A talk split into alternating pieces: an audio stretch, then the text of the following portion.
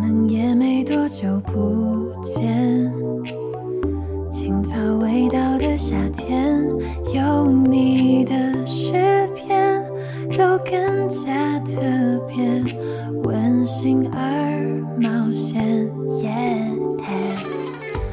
晚上好，今天是二零一八年二月五号，欢迎收听一千个浓烟瓶的第十集《傲娇的样子》。我突然思考起来，为什么每次都要录入日期呢？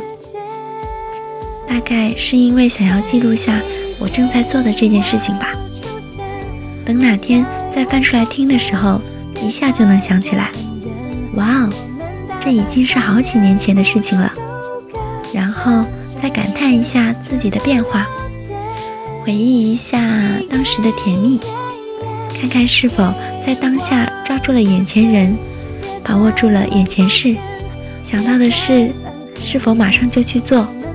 喜欢的就要说，想念的就要去见，不要后悔，也不要留下遗憾，因为有些事现在不做，可能一辈子也不会再做了。昨天晚上选的歌其实是来不及，刘瑞琦的现场版。因为第一次认识刘瑞琦是因为他的翻唱，他能唱出自己的味道，也都很对我的胃口。但是今天更新了微博之后，发现这首歌在动手动脚的冬季里让人暖暖的，也想暖暖你。所以今日分享的歌曲《温暖的房间》，刘瑞琦。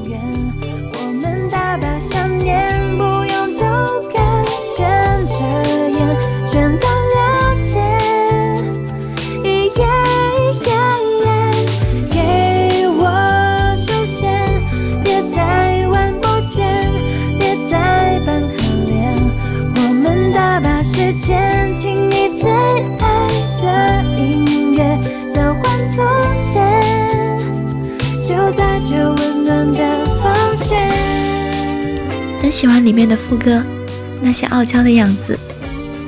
嘿，你给我出现，别再玩不见，别再躲很远，一起听喜欢的音乐，交换彼此的从前，就在这温暖的房间。快来，温暖的被窝里，一起做一个好梦。晚安。